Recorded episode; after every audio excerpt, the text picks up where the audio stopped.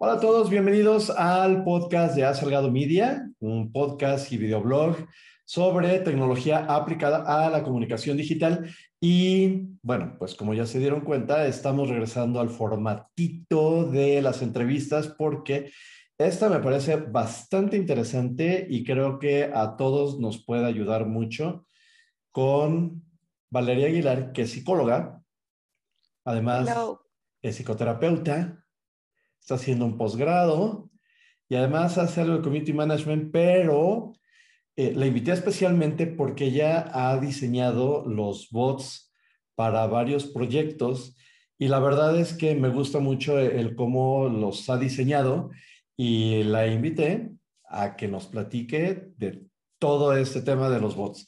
¿Cómo estás, Valeria?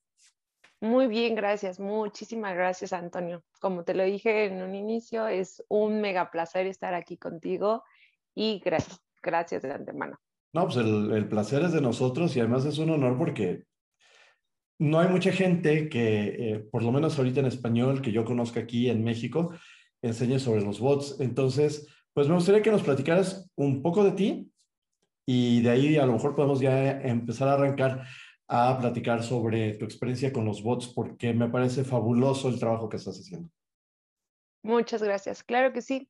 Eh, como lo dijiste, soy psicóloga, me gradué en la Universidad Latinoamericana, también soy terapeuta con corriente cognitivo-conductual y mi máster es en sexualidad humana. Entonces, toda esta área humana me ayuda mucho a aplicarla en el bot para que sea una plática más amena y no se vea que es un bot. Ok. En tu experiencia, este, ¿la gente reacciona mejor cuando sabe que es un bot o cuando no tiene idea de que está hablando con un bot? Cuando no tiene idea que está hablando con un bot. Entre más amigable sea eh, la contestación, eh, es mejor para ellos de que se sientan familiarizados y con confianza. Ok. Y cuando saben que es un bot, ¿cuál ha sido tu experiencia? Fíjate que en el primer bot que yo hice había muchos textos y entonces eso hacía que la gente no tratara de interactuar tanto. Ok. Entonces, de cierta manera los limita a creer que solamente es texto y ya. Si lo haces más amigable, la gente siente que estás en una conversación. Ok.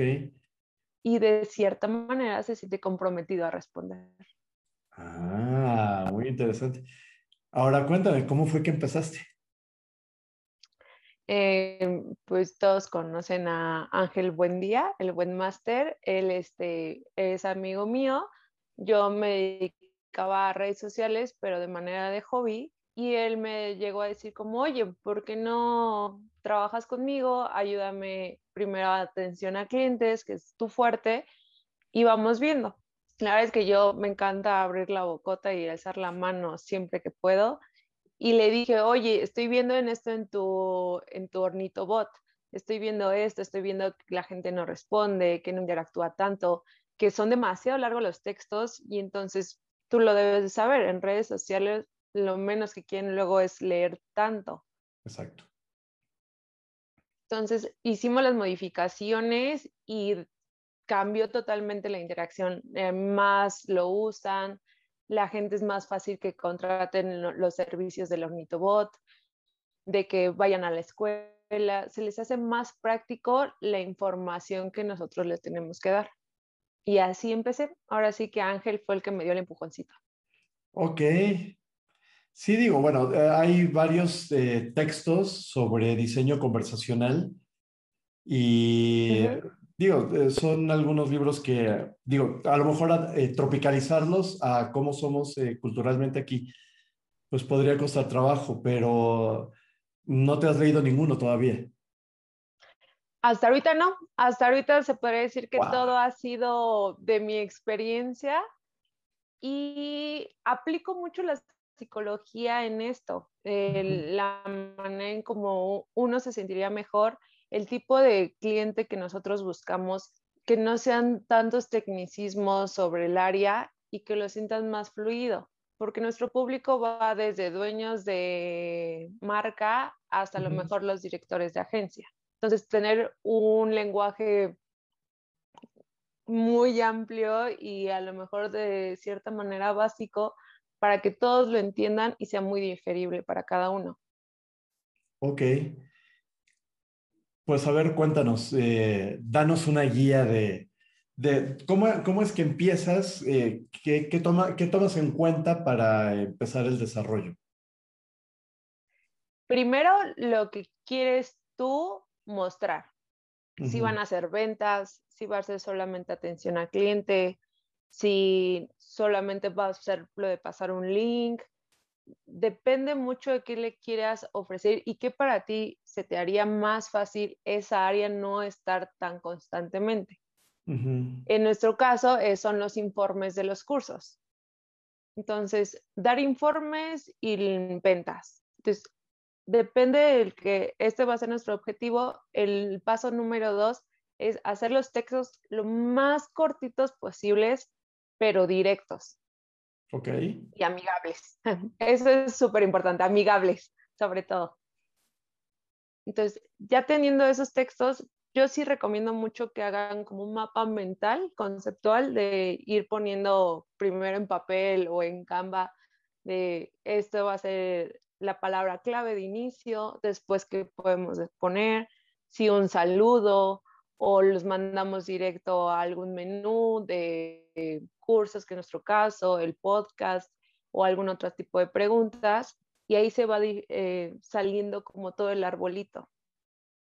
Ok. Entonces vas diciendo. Va a haber prueba y error. Sí. Exacto. Va a haber mucha prueba y error de de los textos. Eso es lo principal que no te vayas a creer que en el primer texto ya queda fabuloso. No, ojalá. Pero es como un proceso terapéutico. Hay que hacer diferentes eh, análisis y ir cambiando ciertas cosas. Ok. Entonces, a partir de, eh, del uso y las respuestas es que vas haciendo modificaciones, vas cambiando textos, vas probando. Exacto. También sirve mucho eh, poder tu chatbot ofrecerlo a otras personas que no sean de tu círculo de trabajo para que vean qué tan digerible es para ellos. La tía, la abuelita, la mamá, la prima, a lo mejor en nuestra área que es marketing, alguien que se dedique a finanzas o psicología o cualquier otro lado para que vean qué tan digerible es para ellos manejarlo y que sea entendible. Si ahí medio está fallando, también depende del rango de público que busques, pero si ellos no lo están entendiendo, ojo ahí, pues tienes que modificar algo. Sí, digo, casi siempre nos vamos al lenguaje formal de donde estamos, de cualquiera de las profesiones, y pensamos que la gente debería también entender ese, ese mismo lenguaje, ¿no? Eh, sí, pero dentro de lo mismo, no todos manejan el mismo lenguaje. En esta área de marketing, no es lo mismo que un community maneje un tipo de lenguaje que ya un director. Y el chiste es que sea que entendible para todos. Exacto, más, más, más general. Sí. ¿Cómo ves? Entonces, mires, eh, ¿qué, otra, ¿qué otra cosa podrías, este, por ejemplo, la plataforma? Eh, ¿Trabajas con más de una plataforma, dos plataformas, tres? Por el momento solo una. Amamos y adoramos Mobile Monkey. Somos sus fans. Es muy amigable. Eh, nos ha ayudado a poner el chat plus, que es, son una manera de publicidad, de mandarlo a todos tus contactos y es más factible que la gente que ya te conoce con un saludo, luego ponemos GIF o una imagen, lo haga más didáctico para ellos. Entonces, Mobile Monkey, yo me caso con ellos. ok, ¿Qué, qué, qué otras, perdón, qué otras características tiene Mobile Monkey que te gusta? la manera en cómo vas poniendo la conversación es muy amigable, te da diferentes opciones. Eh, desde solamente el diálogo, puedes hacer encuestas también desde ahí, puedes mandarlos directo a un link. Tenemos lo que es el carrusel del calendario, que tienes eh, todo el derecho de poner algo muy dinámico, de ver fechas, eh, de qué trata el curso, sin darle clic al curso para que desglose toda la información. Entonces, es muy dinámica su manera de trabajar. Ok. Sí, es interesante. A ver, y cuéntanos más. Sí, bastante. Te recomiendo que te metas. Sí, sí, ¿Qué quieres saber? Sí, nosotros tenemos nuestros chatbots este, justo en, Mobile Monkey. Hemos probado otras plataformas, pero este, pues, hay algunos temas ahí con los costos que a veces se, prelevan.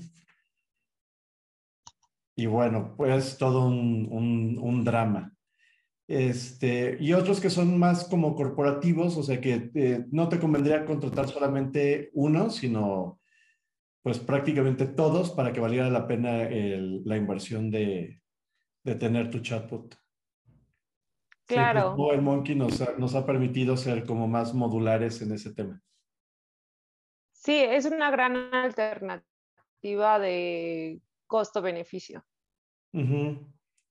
Ahora, ¿qué otra cosa nos podrías eh, recomendar o, o, platicar que este, te ayude a, desarrollar esa personalidad del chatbot?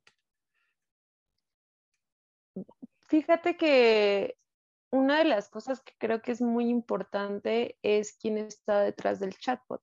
En este caso, nuestra cara publicitaria pues es Ángel.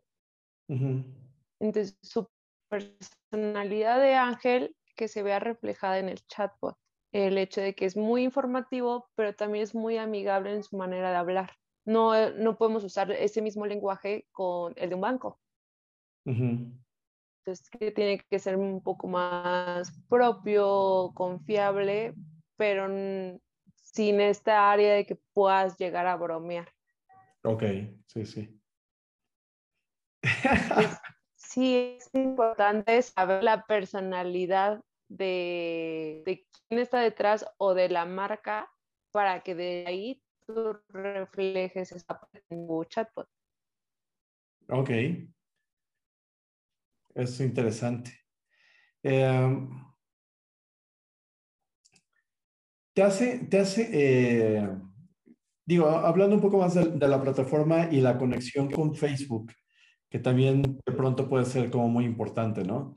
este, el tema de conectar campañas en el, en el bot, el tema de conectar calendarios para, para que la gente pueda también tener la oportunidad de, de tener una cita. Este, ¿te, ha, ¿Te ha costado mucho trabajo hacer esas integraciones? Fíjate que eh, plataformas son muy amigables entre sí. Ah, y trabajan muy de la mano. Mobile Monkey, de hecho, tiene varios de los éxitos que ha tenido Ángel previo a que yo llegara con él y post. Y entonces ha, ha demostrado ese vínculo tan afectivo con Facebook como para próximamente, así entre chismes, va a haber lo que es ya el chatbot para Instagram y esperamos nosotros empezar a utilizar el área beta para ver qué tan dinámico llega a ser. Y con Facebook ya estaba antes y es súper amigable. Hasta en, el área de la vinculación de, de campañas, tú puedes poner una frase específico y te manda directo al diálogo donde tú te quieres meter o los quieres llevar. Ok, pues suena muy interesante. Y, esto, digo, yo ya vi la beta y ya me inscribí a ver si me dan oportunidad de probar la beta. Sí, ojalá. Sí, porque sí promete mucho el, el, el bot ahí. Y yo creo que, no sé tu opinión, me, me gustaría conocerla, pero ¿tú crees que sería distinta la interacción del bot, del ornitobot que hay en Facebook, en Instagram? Posiblemente. Ya nos ha pasado desde que pasaron Messenger a Instagram que les bota el ornitobot del lado de Instagram. Entonces nos llegan muchos mensajes queriendo usarlo como el ornitobot. Y también algo muy importante es que el tipo de público que tenemos en Instagram es muy diferente a Facebook. Entonces tendríamos que también adecuar el, si tenemos que hacer modificaciones para los dos, o también quién sabe cómo nos lo vayan a entregar, que sea específico para Instagram o ya pueda ser, úsenlo para todo como quieran y hagan lo que quieran. Y ahí había que hacer un rediseño, ¿no? Sí. Dependiendo de cómo te llegan y todo, sí, sería más complejo. Pero está muy interesante, la verdad, ojalá y si a ti como a nosotros nos den el beta y podamos experimentar muchísimo. Ok. Bueno, pues este, Valeria, pues muchísimas gracias por haber estado con nosotros hoy. Eh, no, sé. El placer es para mí. Gracias. No, un gustazo. Por fin le ponemos cara aparte al, al hornito bot. Sí, soy yo. Este, si nos quisieras dar tus redes sociales por si alguien quisiera buscarte. Claro que sí. en Instagram como en Twitter estoy como psicoterapeuta Vale con doble E. Y en Facebook también. o en punto, perdón, se me olvidó. Entonces estoy como psicoterapeuta Vale. Perfecto. Y pues muchísimas gracias. Este, también para mí es, es bien importante empezar a conocer gente que está haciendo diseño este, conversacional para bots, porque te digo, mucho de lo que leo, mucho de lo que he investigado, siempre está o en inglés o es español de España. Sí. Y en México hay muy poquito y no he conocido a otra persona que haga bots en la manera que, este, que lo haces tú, Vale. Ay, muchas gracias. Pues ya hay que sacar un libro o algo para que sea más amigable para mucha gente que estamos aquí. Publiquemos algo. Cuenta conmigo. Ya está. Pues muchísimas gracias, este, Valeria. Muchísimas gracias a todos ustedes por habernos escuchado y visto en esta edición del podcast de A Salgado Media. Y como siempre, nos escuchamos en el siguiente episodio. Hasta luego.